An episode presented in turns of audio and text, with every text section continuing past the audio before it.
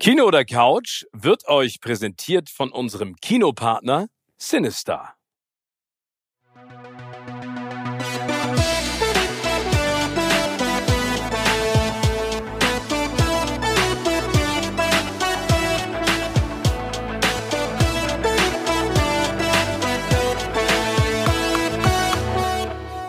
Herzlich willkommen zu einer neuen Folge von Kino oder Couch. Mir gegenüber sitzt der strahlende, gut aussehende, frisch frisierte Steven Gätchen.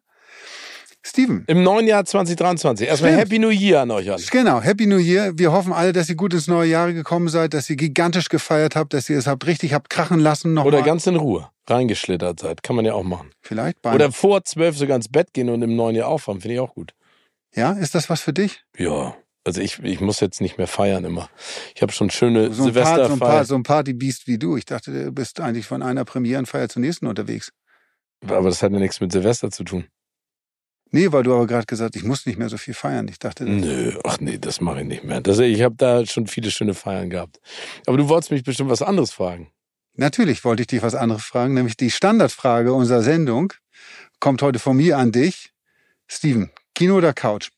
Also, ich musste als Challenge einen Film gucken und den habe ich in einem Filmkino geguckt und zwar im Atlantik Hotel. Liebe Grüße nochmal. Die haben einen kleinen Kinosaal mit zwölf Sitzplätzen.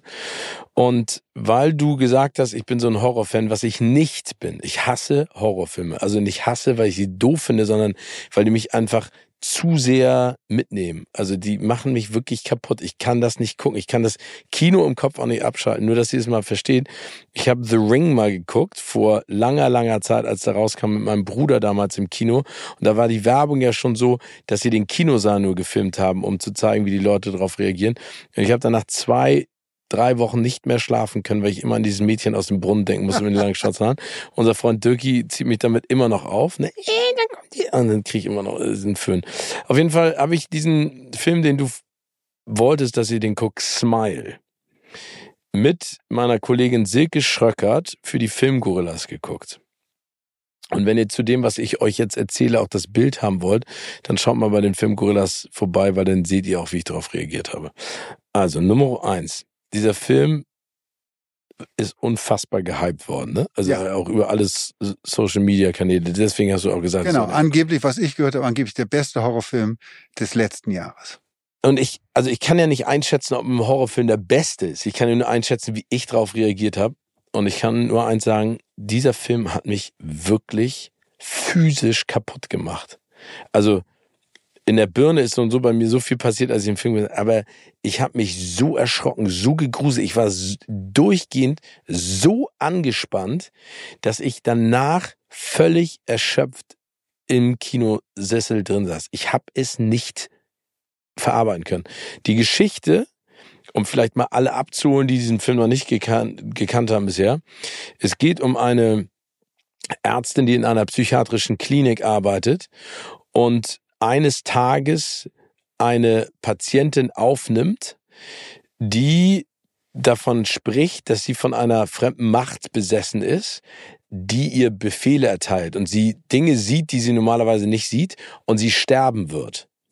Und, das kann man im Trailer auch sehen, sie bringt sich, nachdem sie sich vor irgendetwas erschreckt, was in diesem Raum ist, steht sie wieder auf mit einem großen Lächeln im Gesicht und bringt sich selber um.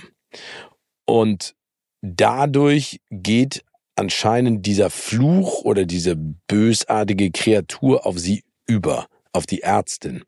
Und die versucht dann herauszufinden, was es damit auf sich hat. Also die Story, mittlerweile habe ich ja schon ein paar Horrorfilme geguckt. Es ist ein Mix aus äh, It Follows, ne? Also das ist Mhm. auch ein Horrorfilm, wo es darum geht, dass so eine fremde Macht nur durch Sex übertragen wird. Eigentlich eine komische Geschichte, aber ich fand den auch nicht so geil. Ähm, und sag ich mal, vielen Dingen, so wie The Ring, mit, die, mit, diesen, mit diesen komischen Dingen.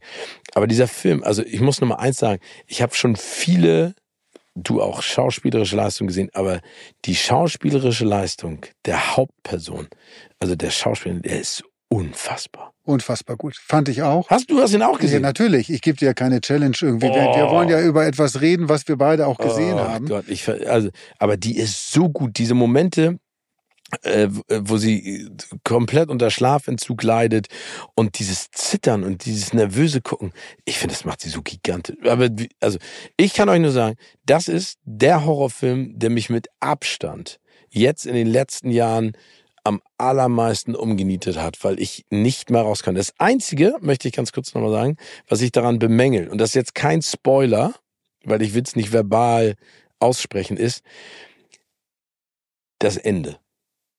Die Enden bei allen Horrorfilmen, die ich bisher gesehen habe, haben mich angekotzt. Ja, das ist, das ist wirklich ein großes Problem bei Horrorfilmen, äh, dass, dass sie häufig, ähm, ja, äh, sich gut entwickeln, irgendwie und am Ende dann, am Ende dann die Kurve irgendwie nicht richtig kriegen. Ich, mir geht es ähnlich bei dem Film. Wir wollen jetzt ja auch, wie gesagt, dann nicht zu sehr ins Detail gehen, weil vielleicht viele von euch da draußen das auch gerne sich angucken wollen. Ähm, also wenn ihr euch gerne Horrorfilme anguckt, dann guckt euch den an. Wenn ihr euch nicht gerne Horrorfilme anguckt, guckt euch den nicht an. Das große, genau, aber das große Problem bei Horrorfilmen, du hast es eben schon angesprochen, ist, ist häufig häufig die einfach schwachsinnige Handlung. Also das ist, geht bei vielen Horrorfilmen einfach wirklich immer nur um die, um die Schockmomente und äh, man gibt zu wenig. Aber das fand ich bei Smile nicht so. Nein, überhaupt nicht, weil das finde ich gerade gut an dem Film, weil so ein bisschen die Grenzen auch für, äh, sich dort verschieben oder ineinander übergehend zwischen ist das jetzt ein Fluch? Ist das einfach nur Wahnsinn? Genau. Ist das ein Trauma, äh, was diese, was diese äh, Psychologin dort, dort hat, irgendwie, was sich äh, dort ausbreitet dann. Ähm, und das ist gerade, wenn man den Film guckt, ja auch, äh, man rätselt immer so, was ist jetzt wirklich wahr, was ist nicht wahr, ähm, ähm, und, ne? und haben wir es hier wirklich mit etwas, äh, einem Monstrum sozusagen zu tun, was von Menschen wirklich, ähm, äh, ähm, ja, die G Gewalt über Menschen übernehmen kann. Nee, also ich finde, das hast du echt super beschrieben, weil, weil das ist, glaube ich, die große Stärke des Films und das ist das auch, was mich am meisten fertig gemacht hat es gibt ja Horrorfilme, kommen wir gleich zu, die guckst du an und sagst, ja, also gibt's nicht, ne? Also, aber da kannst du ja sagen, oh, weil es in dieser psychiatrischen Klinik spielt und sie ja auch so viele Fälle hat, ah, hast du das Gefühl, es könnte etwas sein, was vielleicht am Ende, also, du weißt, wie ich das meine, ne? Aber äh, es ist äh, näher an der Realität als irgendein Monster aus der Tiefe. Ja, genau, ja, definitiv. Also, und das, aber ich muss dazu noch einmal sagen, und das nervt mich an allen Horrorfilmen, die ich bisher äh, erleiden durfte. Ich, ich finde es immer scheiße, wenn ein Film nicht in sich geschlossen ist, sondern immer diesen Pseudo- Cliffhanger hat, so nach dem Motto, wenn der Film erfolgreich ist, machen wir noch mehr draus. Und das finde ich total ätzend. The Ring 1, The Ring 2, The Ring 3, keine Ahnung, The Grudge 4, dann diese Remakes. Ich meine, die drehen sich alle immer um das ähnlich, ähm, ein ähnliches Thema. Ich, also für mich in der Historie aller Horrorfilme gibt es ja auch eine große Bandbreite. Ne? Shining zum Beispiel, ist das ein Horrorfilm oder ist es ein Thriller? The Meg, Megalodon, mhm. ist ja angeblich auch ein Horrorfilm. Sehe ich jetzt nicht so. Nee, ne? sehe ich auch nicht so. Dann das hier ist Zombies ein, ein Fantasy-Film. Ja, genau, aber dann so Zombies im Kaufhaus. Ist das ein Horrorfilm? Tanz der Teufel, erinnerst du das noch von ja. früher? Also das ist echt schwierig. Oder Army of Darkness, komischerweise einer meiner absoluten Lieblingsfilme, hat ja auch Horrorelemente. Ne, ist ja auch im Prinzip die Fortsetzung von Tanz der Teufel. Aber du sprichst da ein riesengroßes Problem der, ähm, der, der, der Filmfirmen, aber vor allem auch der Streamer an. Äh, nämlich immer diesen Gedanken, äh, bei jedem Film, bei jedem Projekt immer auf die Fortsetzung gleich zu schielen. Und das war früher nicht der Fall, muss man ganz, ja, also da sind immer, da hatten die Regisseure, die Produzenten, die hatten eine Vision von einem Film, von einem Projekt und haben das umgesetzt so und ähm, und haben nicht daran da, danach schon geschielt, oh, da können wir vielleicht da noch eine, eine Fortsetzung machen oder da noch irgendwie ein, ein, ein Nebenprojekt starten lassen. Ich finde auch, dass das falsch ist. Man muss sollte wirklich gucken, irgendwie, dass man äh, versuchen sollte, eine Geschichte rund zu erzählen und zum Abschluss zu bringen. Und wenn es dann wirklich ein Riesenerfolg wird und, und, und das weitergehen soll oder man das wir wollen weitermachen, ja, dann wird man schon einen Weg finden, irgendwie äh, die Geschichte weiter am Laufen zu halten. Finde ich auch. Und es gibt ja, also es gibt ja, was ich bin jetzt so ein bisschen mehr unfreiwillig in diesem Horrorgenre drin, diese Found-Footage-Geschichten. Das startete damals, das weiß ich noch, dieser Hype mit Blair Witch Project. Ja. Das war ja echt gigantisch. Der Film, also der Film hat sich ja selber überholt durch diese Mund-zu-Mund-Propaganda und glaube ich auch durch smartes Marketing. Der war schon cool, aber der war bei weitem nicht das, was, was sozusagen die Öffentlichkeit dann kolportiert und erzählt hat. Da gibt es aber ein, ich weiß gar nicht, ob es ein spanischer Film ist, der auch Found Footage, mit Found Footage Material arbeitet.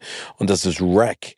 Ja. Äh, wo, wo dieses junge Kamerateam ein äh, äh, Feuerwehrzug oder ein, ein Feuerwehrwagen begleitet zu einem Haus, in der, äh, begleitet, in, der, in dem anscheinend ein Unfall oder irgendetwas passiert ist.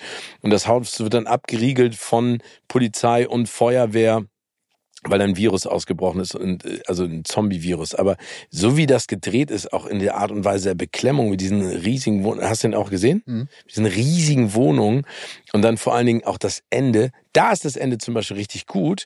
Aber davon gibt's dann auch Rack 2, 3 und 4 schon wieder. Aber das war für mich ein, ein abgeschlossener Film, den ich auch echt hardcore fand. Ja, ich meine, also es gab zum Beispiel einen Horrorfilm, den ich, den ersten Teil, ich bin wie auch wie du auch, das ist nicht so, dass ich mir in die Hose mache. Und, ich habe ihn übrigens nicht, tagsüber geguckt. Nicht, da, genau. Sagen, ne? Nee, das Schönste finde ich am Horrorfilm ist ja, und das kann ich nur allen empfehlen, abends gucken, Licht ausmachen und dann so einen Film angucken. Ja, ich denke, du bist kein Horrorfilm. Nee, ich bin kein, nee, weil mich, wie gesagt, viele, viele von der Handlung ich sie einfach zu, zu, zu dummerhaftig finde irgendwie und zu vorhersehbar auch. Und ich ärgere mich auch darüber, wenn denn, äh, äh, ein junges Mädchen dann alleine da losläuft, anstatt irgendwie auf, auf Hilfe, auf jemand anders zu warten, irgendwie, der mit ihr zusammen dann geht irgendwie oder die, sondern das ist immer, du weißt noch, nee, das ist jetzt falsch, du darfst nicht in diesen Raum reingehen. Da ist bestimmt der Killer irgendwie oder das Monster. Mach bloß nicht das Licht an. Genau. Das Im ist immer, ganzen Haus. Das ist das Beste irgendwie. Gerade auch, gerade Polizisten, wenn sie denn eine Wohnung stürmen. Nein, sie machen nicht das Licht an. Sie machen lieber eine Taschenlampe an, mit der sie versuchen, alles auszuleuchten. Genau. Und dann ist das Ganze, dann bleiben sie immer im Raum stehen und leuchten alles ab und du weißt, in einer Sekunde taucht hinter ihm diese Person auf. Diese ganzen Halloween-Filme mit Mike Myers und dann hier äh, The Wrong Turn und wie die heißt es. Übrigens, weißt du, fällt mir gerade ein, ich, ich, ich schwiffe jetzt ab, ne? Cabin in the Woods, hast du den gesehen mit Chris Hemsworth? Nein, habe ich nicht gesehen. Oh, das ist ein geiler Film. Das ist, äh, ich glaube, das ist so moderner. Ich, also ich kann euch nur sagen, das ist einer der ersten Filme von Chris, Chris Hemsworth. Äh, da fand ich zum Beispiel die Storyline und wie es sich am Ende gedreht hat Super geil. Aber Entschuldigung, ich habe dich unterbrochen. Nee, ich wollte gerade sagen, weil du, weil wir weil Ausleuchtung und nein, mach nicht das Licht an. Ähm, ich bin kein klassischer, äh, ich gucke sie mir ab und zu gerne an, wie gesagt, und dann im Dunkeln irgendwie finde ich, dann hat das noch mehr Atmosphäre irgendwie und dann ist es wirklich so, dass ich mir auch ab und zu irgendwie Beine in die Hose mache, weil ich mich erschrecke irgendwie oder über, über die Schulter gucke, ob nicht doch jemand noch im dunklen Raum mit, mit, mit ist. Aber ähm, ich grusel mich merkwürdigerweise bei, und das sind dann, glaube ich, keine klassischen Horrorfilme, sondern eher Thriller. Ich grusel mich mehr bei Filmen, die realitätsnäher sind. Also, wo wir gerade waren bei dem Thema. Megalodon. Nein, der jetzt nicht. Aber bei dem Thema mit dem Licht aus, Licht an, ich finde eine der besten Szenen in einem Film, also gruseligsten Szenen in einem Film, ist im Schweigen der Lämmer. Oh. Als ähm, sie mit dem Nachtsichtgerät, Nachtsichtgerät also sie nichts sieht und der, äh, der Bösewicht der mit Bösewicht mit Nachtsichtgerät, weil das eine Situation ist, wenn man sich da reinversetzt und wie du bist in einem Raum und er stockduster, da ist kein Licht drin und und und du weißt aber dein Gegner oder jemand anderes in dem Raum kann sehen, weil er ein Nachtsichtgerät hat irgendwie und du irrst da umher, ist einfach, finde ich, ein derartig beklemmendes Gefühl. Äh, genauso auch eine Szene, die ich, die ich so unfassbar gruselig fand, war in dem Film Unbreakable mit Bruce Willis. Mhm. wo ähm, der Killer ähm, bei, bei jemand klopft einfach an der, an der Haustür und der, der Mann öffnet die Haustür und sagt, ja, was kann ich für Sie tun? Und dann sagt, steht er nur davor und sagt, ich komme jetzt rein. Also, nein, was wollen Sie? Irgendwie? Und der sich einfach dann per Gewalt, Zutritt verschafft irgendwie und dann die Familie umbringt. Aber einfach diese, diese. Aber das ist ja auch Horror, ne? Das, das ist, ist ja wie Horror, diese, diese Home Invasion Horrorfilme äh, spielen ja genau mit dieser Angst, ne? Vor dem, vor der, vor der Realität. Also The Purge zum Beispiel, ne? Ist ja, ja auch, finde ich, in der Art ein Thriller-Horrorfilm, oder? Ja, genau, ja. Also deswegen finde ich es so schwierig. Also ich finde, du hast äh, auch gerade wieder was gesagt, was, was ich auch total nachvollziehen kann. Bei mir ist es noch ein bisschen einfacher, ne? Also auch wenn ich weiß, mittlerweile durch die Filme, die ich gesehen habe, worauf ich achten muss, um vielleicht eine gruselige Szene oder so einen Schreckmoment zu antizipieren, erschrecke ich mich trotzdem. Ne? Also wie eben dieses Beispiel mit dem klassischen Cop, der geht rein in den Raum äh, mit Taschenlampe, du weißt, gleich taucht hinter ihm, oder äh, sie steht am Kühlschrank, macht die Kühlschranktür auf und du siehst nur dass sie die aufmacht und siehst nicht, was dahinter steht und dann macht sie die zu und dann, dann oh Gott, das ist, es ist, da, aber das finde ich zum Beispiel auch spannend, wenn du mit Leuten sprichst, die schon Horrorfilme gedreht haben, ähm, ist es ja meist so, dass, dass die Stimmung am Set extrem entspannt ist und eher sehr lustig. Ich glaube, das ist eine Übersprungshandlung. Und dann gibt es ja zum Beispiel Alien, Ne? Also ja. einer, einer der ganz großen Sci-Fi-Horrorfilme, wo hier der, der, der, der Körperfresser aus dem, aus dem, das ist dann noch ein anderer Film, aber wo, wo im Prinzip der aus dem äh, Körper rausplatzt, gibt's ja auch immer noch die Geschichte davon, dass die Schauspieler das alle nicht wussten, weil der Regisseur ähm, Ridley Scott ja auf jeden Fall wollte, dass sie sich richtig erschrecken. Also das sind halt alles so so so Dinge, wo ich immer so sage, okay, kann ich auch verstehen, aber deswegen würde ich niemals in einem Horrorfilm mitspielen wollen. Ach, ich habe das auch schon von Leuten, die gedreht haben, gehört, wie entspannt und, und lustig die Stimmung da sein muss. Ähm, ach, so ein paar Sachen. Ich würde gerne, ich würde gerne einfach einen Horrorfilm äh, drehen, wo, wo, wo wirklich jede Szene und jede Sache immer darauf geeicht ist, dass sie realitätsnah ist. Also, dass man sich immer wieder die Frage stellt, würde Aber du wärst gerne selbst Teil davon oder du würdest gerne einen drehen? Ich glaube, ich würde gern einen drehen. Oh. Also, wo man, ja, meine Schauspielerin-Fähigkeiten sind, glaube ich, nicht so gut wie deine. Ähm, Vielen Dank für das Kompliment, wenn es eins war. Na gut, du war in Mission Impossible, das war deine Paraderolle da. Ja, stimmt, die war eine Sekunde lang, das war ein Foto von mir. Vielen Dank, jetzt weiß ich genau, wie du das Kompliment gemeint hast. Nee, dann Nein. dreh mal deinen Horrorfilm. Ich spiele nicht mit. Du, da werde ich, ich glaube, ich werde, äh, wenn ich muss erstmal das Geld zusammenkratzen irgendwie. Also wir können ja eine kleine, kleine Crowdfunding-Sache. Aber nur ganz kurz, wenn ja. du an jede Szene rangehst und wirklich immer wieder, aber das, gut, das geht ja beim Drehbuch dann schon, schon los, immer wieder in der Fall, ist es wirklich wie die Person sich jetzt verhält. So, also das ist, weil ich glaube, dadurch du erst wirklich richtig, richtigen Horror, richtigen Horror schaffst. Das stimmt. Also wenn du nachvollziehen kannst, deswegen ist es, aber die Frage ist ja, ist es nicht psychologisch smart, wenn du im Prinzip den Zuschauer oder die Zuschauerin dazu bringst zu sagen, warum Gottverdammte Scheiße machst du das Licht nicht an? Warum gehst du jetzt in den Keller rein, obwohl du weißt, dass da irgendwas drin ist? Weißt du, was ich meine? Ich glaube, das ist ja auch, das ist so wie das Ding aus dem All, ne, wo du weißt, okay, dieses Monster hängt da irgendwo in der Scheune rum, vielleicht gehst du da nicht hin, ne? Also oder oder der Exorzist, wenn sie hier rückwärts äh, auf allen Vieren die Treppe hochläuft. Es gibt ja so tausend Sachen. Ich glaube, ich glaube, das ist manchmal auch so. Aber ich glaube, die Kombination, ich würde das gerne mal sehen. Es gibt ja einen Hamburger ähm, äh, Filmemacher Jörg Buttgereit, der genauso wie Peter Jackson am Anfang sich dadurch, dass er budgetär nicht die großen Spielmittel hatte, hat er ja mit Wackelpudding zum Beispiel Leichen gemacht, ne, damit das besser aussah. Ähm, äh, äh Peter Jackson hat ja äh, äh, Körper gebacken aus. Äh, ja, für, ne, also, für Brain Dead. Ja, genau. Also sein, einer seiner ersten Film. Ja, das ist so, was ja heute auch viele Leute ausblenden irgendwie oder ganz viele äh, Regisseure von Horrorfilmen werden ja äh, häufig auch so ein bisschen verachtet dafür, für das, was sie da machen, weil es, wie gesagt, auch immer so ein bisschen an der Grenze des guten Geschmacks ja auch äh, dann, dann längst läuft. Aber das vergessen viele Leute. Ein, ein Peter Jackson, heute einer der größten Regisseure, die wir weltweit haben, äh, hat genau mit solchen Filmen gestartet. Und das waren schon Filme wie, das muss man, man muss das Genre mögen, ja, aber auch da gibt es schlecht und gut. Und seine Sachen waren wirklich, äh, ja, die haben die Latte ganz hochgelegt für, für alle Leute, die danach kamen. Also zum Beispiel It ne, den alten It habe ich gesehen, den neuen kann ich mir nicht angucken. Ich habe, ich, ich mache das manchmal so, dass ich Trailer von Horrorfilmen, das ist dann so eine so eine so eine SM-Fantasie von mir, die die die gucke ich mir ohne Ton auf dem Handy so seitlich an, damit ich immer weggucken kann. Aber irgendwie zieht's mich an. Und da habe ich den den Trailer gesehen. Es gab auch so ein Video auf TikTok, so wo sie den den neuen It mit dem alten verglichen haben, die Szenen auch. Das hat mich schon fertig gemacht. Dann The Terrifier, gibt es auch einen zweiten Teil von. Da reicht mir nur das Bild des Clowns, das macht mich fertig. Und eine der schlimmsten Szenen, die ich jemals gesehen habe, ist, ich weiß nicht, ob du das noch erinnerst, Friedhof der Kuscheltiere, aber die, auch die, keine Ahnung, Mitte der 90er Jahre Version mit der Schwester oder der Tante oben unter dem Dach. Erinnerst du es noch, wie, wie mhm. er, glaube ich, ich weiß, ich krieg's auch nicht mehr zusammen, weil ich davor immer noch so einen Horror hab. Er oder sie geht hoch und dann liegt sie da auf dem Bett und ist ja so, so und atmet so komisch und ist ja so dünn und so zerbrechlich. Das ist so grauenhaft. Das ist so grauenhaft, ne?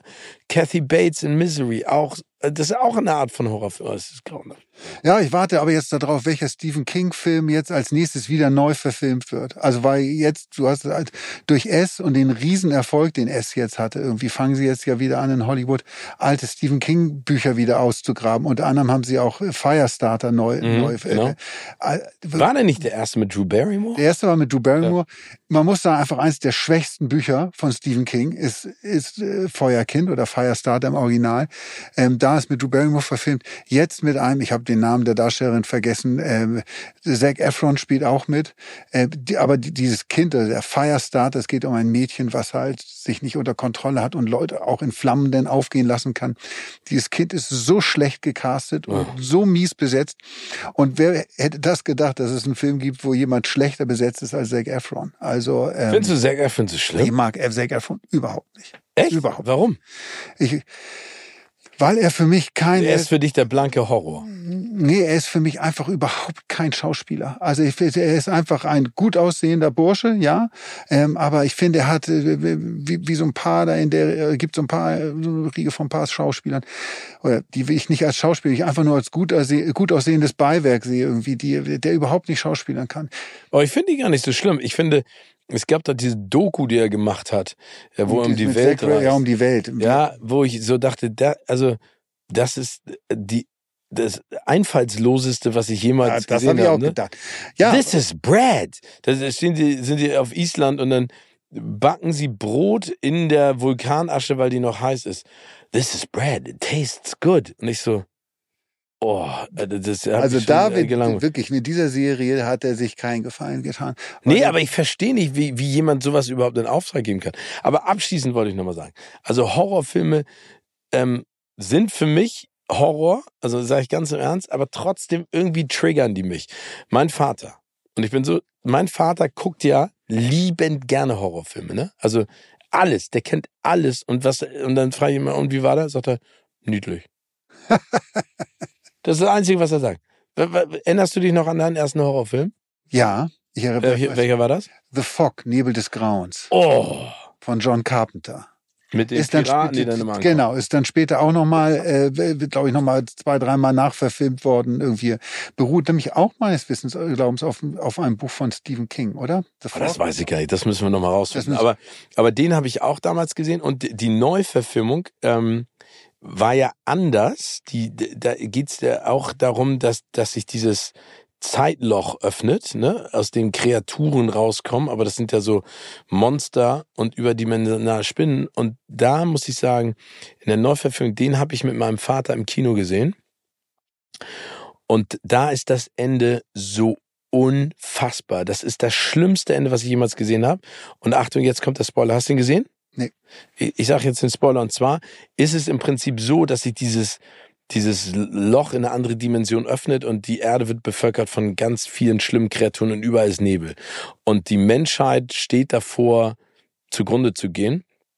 Und es ist ein Polizist, der die ganze Zeit dagegen kämpft und der flieht mit seinen Kindern. Merkwürdigerweise ganz häufig ist es ein Polizist, der alleine gegen das Böse kämpft. Ja, aber wir sind ja auch gute Leute. nee, auf jeden Fall flieht er mit seinen Kindern und ich krieg's nicht mehr richtig zusammen. Auf jeden Fall sind sie dann irgendwann, ich weiß nicht, ob das Benzin ausgeht oder sie warten auf Hilfe und die Kreaturen gehen an denen vorbei und er beschließt, seine Kinder und sich selber zu erschießen, damit sie nicht diesen Kreaturen zum Opfer fallen. Und er erschießt seine Kinder und dann lichtet sich der Nebel und es fährt an ihm in der Sekunde, in der er sich selber erschießen will und in der Sekunde fährt die amerikanische Armee an denen vorbei und alles löst sich Also auf. ein Kackende. Nee, ein sensationelles Ende. Sensationelles Ja, aber wie gehst du denn da aus dem Kino raus? Oder, also, ja, meine ich ja, aber das ist mal ein Ende. Das ist mal ein Ende. Das ist Horror. ja, aber Also der, ich fand, das hat mich so umgehauen, du gehst völlig frustriert raus. Ja. Also, logisch. Aber ich meine, es gibt ja kein, also entweder hat ein Horrorfilm ein Scheißende, ein Cliffhanger-Ende, oder ist noch schlimmer ein Scary Movie von den Waynes-Brüdern. Das habe ich nie verstanden. Nee, ich habe aber gut, das ist bei, bei, bei, bei einigen dieser Filme, dieser, die mit diesem platten Humor daherkommen irgendwie. Wobei, damit ich muss jetzt mal, ich muss jetzt mal springen irgendwie, weil das wollte ich unbedingt mit dir be, be, bequatschen. Einer, äh, wirklich einer meiner Lieblings Komödie, eine, eine meiner Lieblingskomödien. Also mit, flach, mit relativ flachen Humor. Obwohl, mit relativ flachen ja, aber, Humor. aber ich muss dazu sagen, Scary Movie finde ich so schlecht, weil es einfach nur so Sperma-Witze sind. Genau. Es ist einfach, es ist einfach, einfach nur, keine Ahnung, peinlich, peinlich Witze. Aber hast du gehört, dass die nackte Kanone zurück? Ja. Und vor allen Dingen mit wem? Ja, also angeblich, jetzt, ich, soweit ich weiß, sind noch keine Verträge unterschrieben, aber es wird wohl sehr schwer mit Liam Neeson verhandelt. Das ist unfassbar. Also Leslie Nielsen gibt's ja nicht mehr, ne? Nein, leider aber, gestorben. aber da gibt es also so großartige Szenen. Ne? Also eine meiner Lieblingsszenen aus Nackte Kanone, ich glaube, das ist der zweite, wo er mit Priscilla Presley, ist das der zweite oder ist das der dritte? Ich glaube, das ist der zweite. Der zweite, wo sie vor dem Kühlschrank stehen in seiner Wohnung. ist eigentlich so eine doofe Szene, muss man gesehen haben, sagt man dann immer. Er steht vor dem Kühlschrank und die diskutieren gerade ganz Zeit. Er sagte, er nimmt so eine, so eine, so eine Pappschachtel raus, wo irgendwie Mr. Wong draufsteht und nimmt das so, macht das Ding auf, nimmt sich Stäbchen und greift so ran und sagte, ah, ich dachte, äh, Mr. Wong hat vor drei Jahren schon zugemacht und, und fällt dann in der Sekunde in Ohnmacht, in der es ist. Und dann äh, läuft oben so ein kleines Stück Käse über den Kühlschrank rüber. Darüber kann ich mich immer noch wegschmeißen. Aber das ist echt geiler Humor. Ja, das war, es, das ist eine, die ganze Serie war eine so großartige Filmserie. Ich habe Bauchschmerzen gehabt vor. Ich auch. Aber glaubst du, dass es war das 80er, 90er? Das war 90er. Äh, nee, es war Nee, Ende- 80 äh, Mitte, Ende 80er Genau. Jahre. Aber glaubst du, äh, das habe ich nämlich manchmal das Gefühl, dass wir alten Männer, wir, alten Säcke, sowas romantisieren, dass das heute überhaupt gar nicht mehr funktionieren würde. Nee, das glaube ich nicht. Ich glaube, wie gesagt, ich glaube, dass eher irgendwie, äh, da war ich eben bei unserem Horrorthema, dass wir in anderen Bereichen abgestumpft sind. Äh, so, also äh, wenn Horror bin ich nie abgestumpft, kann ich abgestumpft. Ja, wenn so ein Alien aus jemand rausplatzt, ist man mittlerweile so, oh Gott, habe ich jetzt äh, 20 Mal gesehen, irgendwie schon. Also äh, das ist nicht mehr so, dass es mich so schockt wie damals mein, bei The Thing mit Kurt Russell. Irgendwie. Ja. Das war das erste Mal, dass ich hier sowas gesehen habe. Irgendwie. Oder, oder Aliens 2 habe ich damals mit Marc Hosemann, auch ein guter Freund von uns, äh, könnt ihr bewundern bei den Discountern Genau, guckt und vielen anderen geilen Filmen. Äh, wir haben Aliens 2 gesehen im Kino, äh, nach, äh, spät Nachmittag und ich glaube, da waren nur drei Leute drin. Ich habe immer die ganze Zeit gedacht, dass die Dinger hinter mir hin und her laufen. Das war echt schlimm. Aber wie gesagt, bei dem, bei dem Humor nackte Kanone, ich glaube, dass das, dass das heute so ein Erfolg irgendwie, oder das, klar ändert sich der Humor so ein bisschen, aber dass das, dass das wieder funktioniert. Nur ich bin mir nicht sicher, ob es mit Liam Neeson funktioniert. Das ist, finde ich, eine ganz interessante. äh, Ich meine, Liam Neeson hat ja, also es ist ja ein sehr guter Schauspieler, ne? Also hier Rob Roy und die ganzen alten Dinger, die er gemacht hat. Dann Taken. Taken, aber man muss auch sagen, seit Taken oder äh, Macht er Ni- nur noch 96 Hours, glaube ich, heißt er ja irgendwie Ja, auf, genau. auf Deutsch. Ähm, auf Deutsch, ja. The Also, Commuter, The Sandwich, The alles diese, es ist immer dieselbe ehemalige Geheimagent ähm, muss jetzt irgendwie äh, irgendjemand Entführten retten oder äh, ja, also es ist immer nach demselben Strickmuster, weil diese, weil diese eine Serie oder die eine ja, Franchise Taken so gut funktioniert hat. Ja, verstehe ich. Ja, aber ich, ich verstehe auch gar nicht. Auf der anderen Seite kann ich das. Ich glaube, dass der Paycheck, den er da bekommt, nicht schlecht ist. Manchmal ist es leider Gottes ja auch so, dass du dann sozusagen auf so eine so eine Rolle geeicht wirst, ne, The Grey Wolf oder sowas, wo das Flugzeug abstürzt und eine von diesen Wölfen. Es gibt es schon ein paar Ansätze. Ich mag ihn. diesen- Ich habe den äh, getroffen bei der Goldenen Kamera, habe mich sehr sehr lange mit ihm sehr nett unterhalten. Ist total netter, offener Typ, der glaube ich auch gar nicht so einen Hollywood-Glamour haben will. Ne? Also der macht es nicht wegen des Stardoms, sondern der macht es, glaube ich, um Geld zu verdienen, weil es ihm Spaß macht. Der ist auch ein guter Schauspieler. Ähm, aber das verstehe ich nicht. Also vielleicht ist es ja auch genau das, was wir beide gerade denken, dass wir es ihm nicht zutrauen und deswegen wird es gut. Genau, das kann die Überraschung sein. Also ich glaube, wie gesagt, auch die, die nackte Kanone, Leslie Nielsen war genial Ja. in der Rolle, aber mir war der vorher, ka- äh, bevor der nackten Kanone war der mir kein Begriff. Nee, mir auch ich hatte, hatte den nie vorher gesehen und der tauchte dann halt auch. Und der, der hat natürlich dort auch eine Form des, des, des, Humors äh, personifiziert, der jetzt, ja, Er war äh, ja der Tollpatsch, was Genau. ja super war. Aber das ist ja genauso, muss man sagen, mit einer anderen unfassbar geilen Serie, und zwar The Pink Panther mit Peter Sellers. ja, oh, und ja. dann haben sie das nochmal neu verfilmt mit Steve Martin. Das war richtig schlecht. Und, und Peter Sellers hat ja auch davon gelebt, dass er äh, ähm, auch ein ganz schlimmer Mensch muss das gewesen sein am Set. Also äh, hat man ja schlimmste Dinge gehört, wie er sich benommen hat. Aber auch mit Kato, diese Geschichten, das war so geil. Oder wie, wie, wie Peter Sellers, ich weiß nicht, welcher das von den ganzen Filmen ist, wo er in dieser Villa in dieses Sportzimmer geht und das Licht kommen wir wieder zum Horrorelement, nicht, nicht findet. Und dann geht er, glaube ich, schon seit zwei Minuten auf diesem Laufband. Erinnerst du das? Diese ganzen Tollpatsch-Geschichten. Also ich fand, ich fand's richtig gut, aber also ich bin auch mal gespannt. Ich, also momentan traue ich Liam Neeson nicht diesen Tollpatsch zu. Weil du halt dieses andere Bild von dem, ihm hast halt. Du hast halt den, den Geheimagenten, der irgendwie alle um die Ecke bringt irgendwie. Und jetzt soll er auf einmal in wirklich eine ganz andere. Das kann funktionieren. Ich bin gespannt. Auf jeden Fall ist das ein Projekt irgendwie, wenn er es wirklich macht irgendwie was ich, ja, was ich wieder total Ich würde es mir sofort ja, auch angucken. Aber immer mit der Angst, ähm, dass es vielleicht in die Hose geht. Aber jetzt ähm, kommen wir vielleicht mal zum Film, den, den du dir unbedingt angucken möchtest, den ich schon gesehen habe. Der jetzt im Kino gerade läuft. Der neue Guy Ritchie. Ja. Also ich glaube, bei Guy Ritchie scheiden sich die Geister. Ich, ich halte ihn für einen genialen Filmemacher, manchmal mit einer verirrten Agenda. Wie, Pro, dieser Film heißt Project um, Nee, Operation Fortune. Operation Fortune, genau. Genau, mit Jason Statham, Josh Hartnett und Hugh Grant. Und es geht im Prinzip darum, dass, und Carrie Elvis, kennst du Carrie Elvis noch aus äh, Die Braut des Prinzen? Und äh, hier Robin Hood, Men in Tights? Kennst du nicht? Nee. Achso, okay. Auf jeden Fall, äh, den finde ich, find ich super. Es geht im Prinzip um so eine Special Forces Truppe, die ähm, etwas finden, besorgen müssen, was ein reicher, milliardenschwerer Waffenhändler an eine bestimmte Gruppierung verkaufen soll. Der Waffenhändler wird gespielt von Hugh Grant. Jason Statham äh, gehört zu dieser Special, äh, zu dieser Spezialtruppe und die infiltrieren sozusagen dieses Gesamtgeflecht von Hugh Grants äh, Figur äh, mit Josh Hartnett, weil er einen äh, Hollywood-Superstar spielt, den Hugh Grant so geil findet. Ähm, und ne, dann geht das immer so hin und her. Und ich muss ganz ehrlich sagen, ich finde ihn nicht gut. Oh.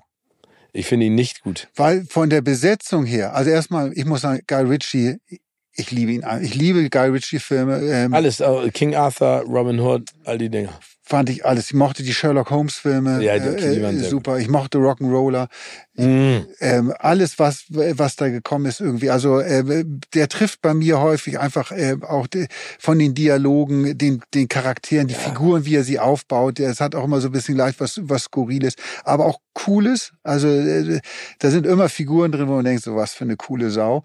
Ähm, der letzte, den ich gesehen hatte, war Gentleman. Oh, und äh, das, ist einer, einer der, der besten Filme, Filme, die in den letzten Jahren gedreht worden sind. Also vom, von der von der Storyline, der Besetzung her ist alles alles. Äh, ja, top. aber da, es gibt immer so Standout-Figuren in dem Film. Ne? Also Matthew McConaughey ist gut, aber The Coach, Colin Farrell ja, in. Gentleman, und die, was und die Trainingsanzüge. Oh, was?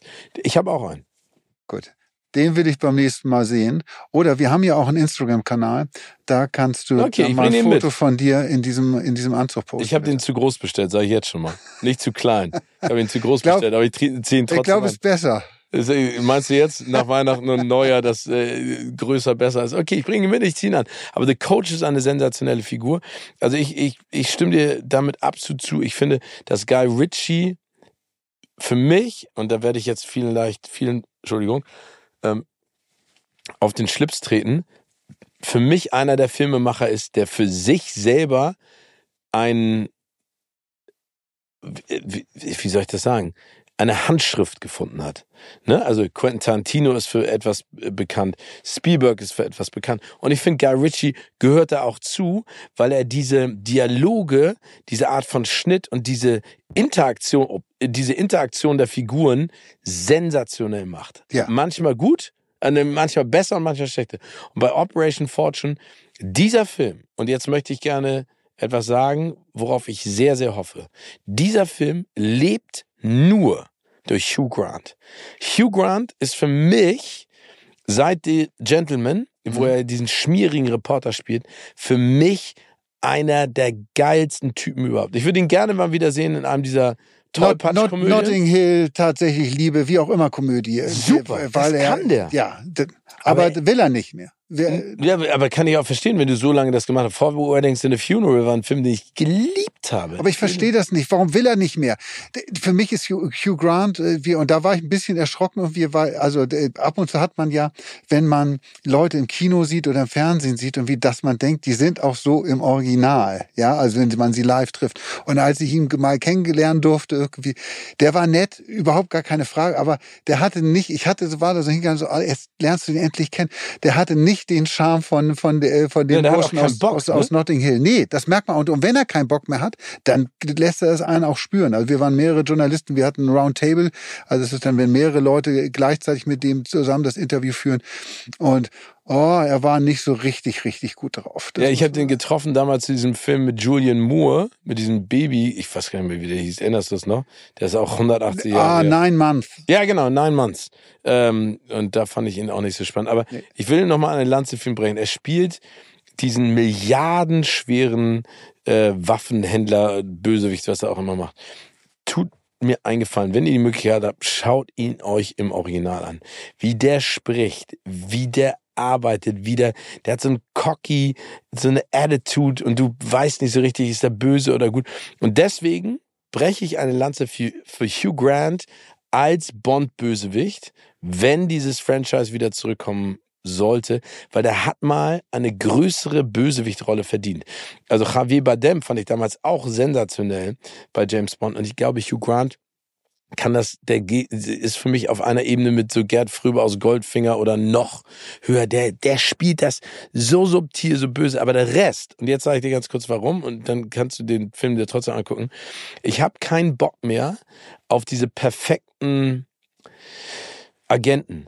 Das fand ich schon in Greyman schwierig, ne, Mhm. mit Ryan Gosling der, und Chris Evans. Da dachte ich, okay, dir kann so und so nichts passieren. Die, die, auf dich schießen die 8000 Mal direkt und du stehst direkt vor denen, die treffen dich nicht.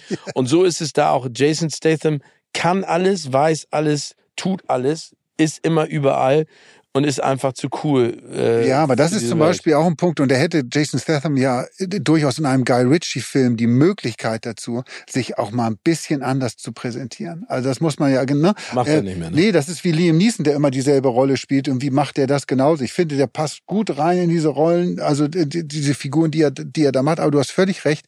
Es ist immer perfekt. Irgendwie keiner kann ihm was anhaben. Irgendwie und am Ende ist er wieder der Transporter, der, der, der irgendwie alle umlegt. Und wir können, das sage ich jetzt auch schon mal, das ist ein Film, der nicht darauf ausgelegt wurde, ein einziger zu bleiben. Wieder mal dann.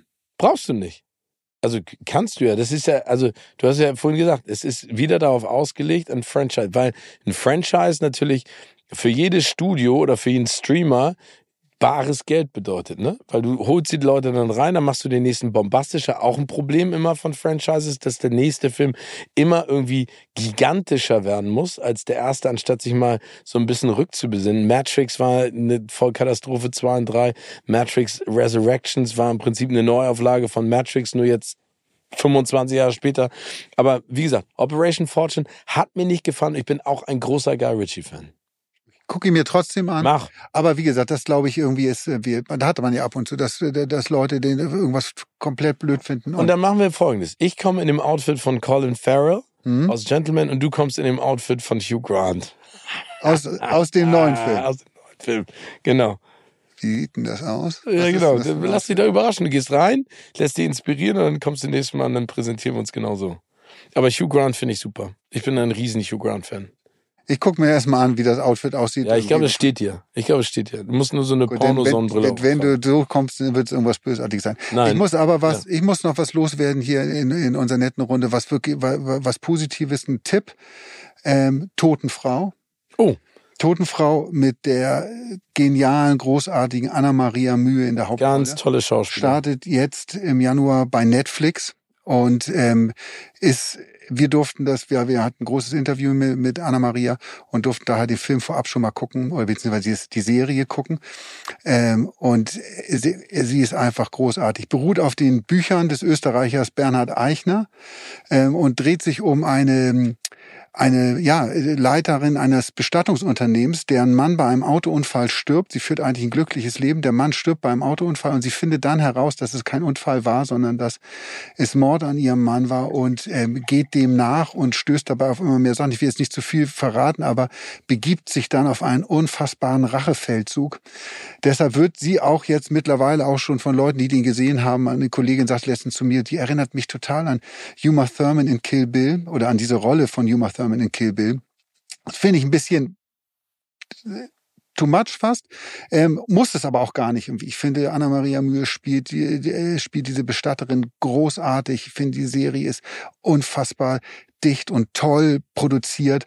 Und das kann ich allen da draußen nur, kann ich wirklich nur ans Herz legen, sich das anzugucken. Wir wollen ja in dieser, in diesem Podcast auch immer ein bisschen äh, deutsche Produktion irgendwie pushen irgendwie. Und äh, wollen wir das?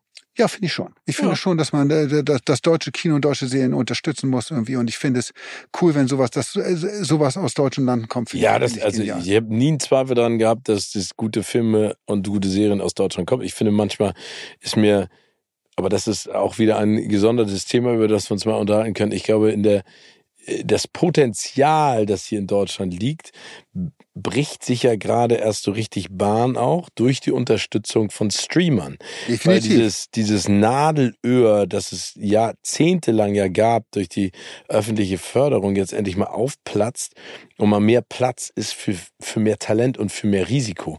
Mir war es einfach eine Zeit lang viel zu eintönig und immer dasselbe. Und ich muss auch sagen, ich bin kein Tatort-Fan. Ne? Mir ist ein Ta ich finde, ich, mir ist das mittlerweile zu viel ich habe Probleme und.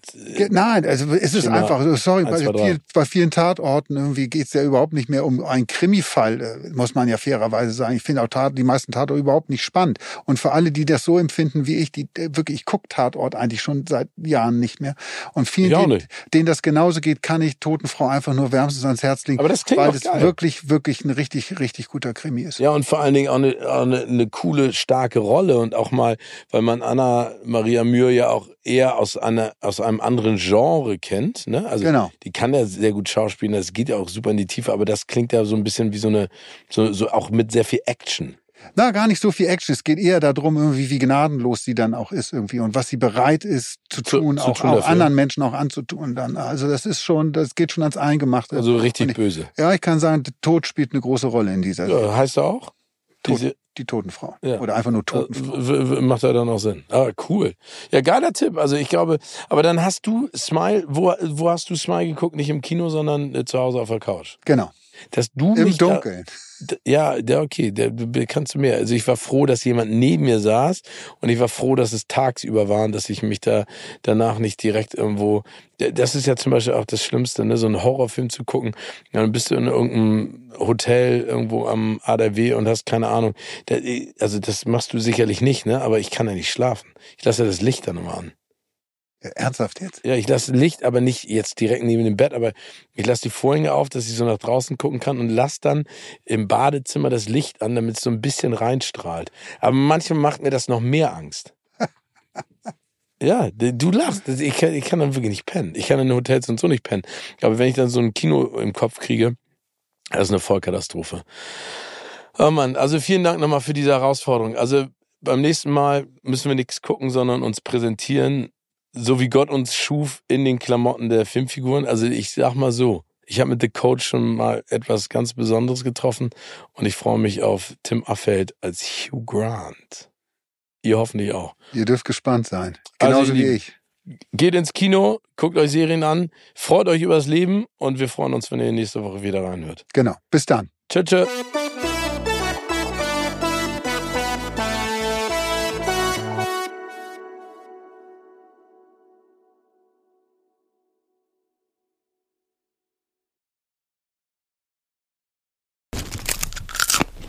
Kino oder Couch wurde euch präsentiert von unserem Kinopartner Sinistar.